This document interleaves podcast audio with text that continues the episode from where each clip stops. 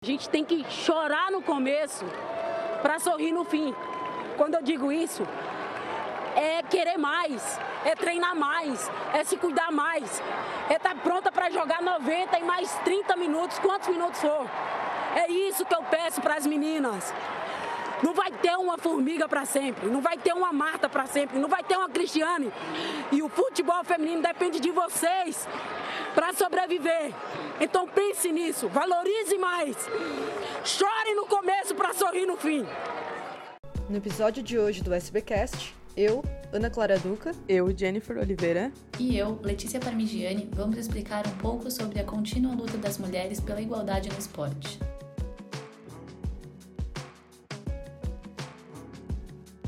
A história feminina está repleta de exclusão e preconceito desde o início. Historicamente, nos Jogos Olímpicos da Grécia Antiga, as mulheres não podiam nem mesmo assistir às competições que eram disputadas e assistidas apenas por homens. Ou seja, o início do esporte na humanidade já se deu em meio ao machismo. A luta feminina por igualdade se mantém forte e vem ganhando destaque ao longo dos anos.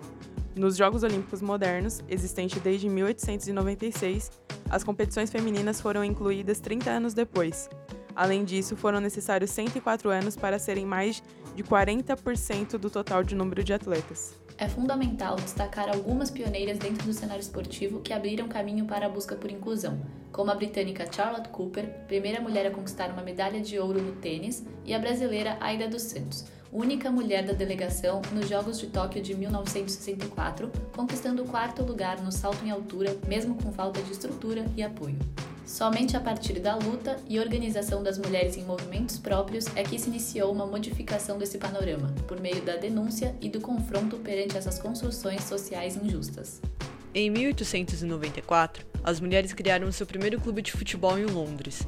No cenário brasileiro, o futebol feminino já é jogado há mais de 100 anos, porém, foi legalizado há apenas 38, quando surgiram os primeiros times profissionais, o Radar, no Rio de Janeiro, e o Saad, em São Paulo. Antes disso, acredite, o jogo era praticado de maneira escondida. Com o passar do tempo e com a maior inserção das mulheres no cenário competitivo dos mais diversos esportes e modalidades, outros obstáculos passaram a se tornar muito mais evidentes na luta por igualdade.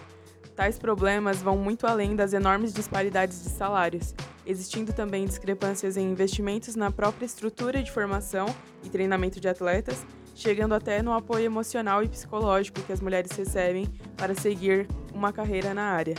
Não é à toa que, por muito tempo, as jovens que tinham desejo de um dia serem profissionais não possuíam como inspiração uma figura feminina ou, quando se destacavam, eram comparadas a uma figura masculina. Sobre isso, a ginasta americana Simone Biles, após ser cinco vezes medalhista olímpica em 2016, declarou: Não sou o próximo Usain Bolt ou Michael Phelps, eu sou a primeira Simone Biles. Já deve ter dado para perceber que até as mais premiadas e vitoriosas atletas hoje são ainda muito atingidas pelas diferenças existentes no esporte competitivo por conta de seu gênero. A maternidade, por exemplo, é ainda uma questão que evidencia o machismo no mercado de trabalho como um todo, já que é tida como um empecilho para que a mulher possa exercer sua força produtiva, além de pagamento de licença. Isso faz com que muitas empresas ainda levem o gênero em consideração na hora da contratação. Um caso que ocorreu em 2019 com a velocista Alison Felix mostra que essa questão também é presente no esporte. Após dar à luz, a Nike, que patrocinava a atleta, ao renovar o contrato propôs um corte de 70%, muito provavelmente por acreditar que agora a atleta não vale mais tanto quanto antes da gestação. Esse caso também mostra como que hoje o posicionamento ativo das mulheres em busca de igualdade é importante para que mudanças efetivamente ocorram ao longo do tempo já que a, com a repercussão, a Nike declarou que mudaria sua política frente à maternidade.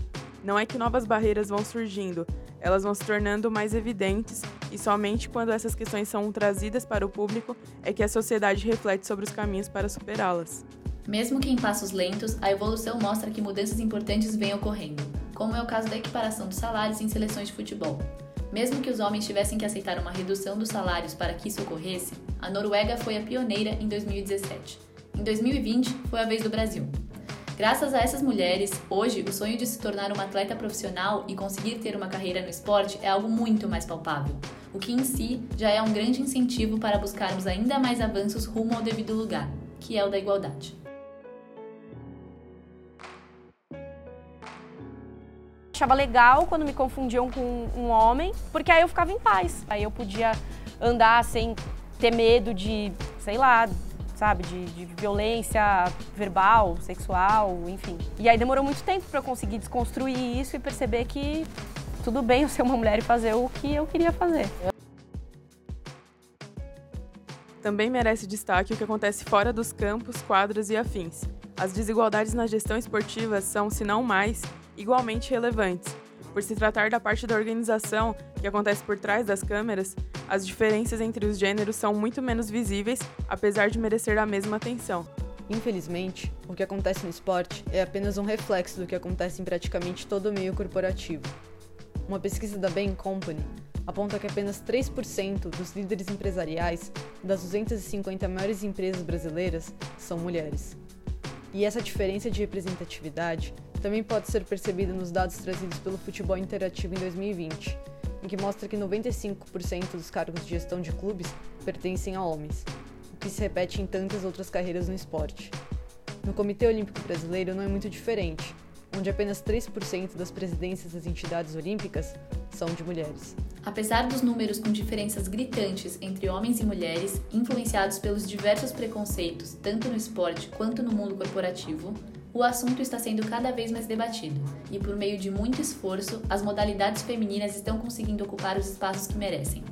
Nós somos protagonistas da transformação. Por isso é tão importante que sejamos representadas não só em quadra, mas na gestão esportiva, pois quando uma mulher se move, toda a estrutura da sociedade se move com ela, como diria Angela Davis. E é disso que precisamos para continuar ocupando todos os espaços que temos direito.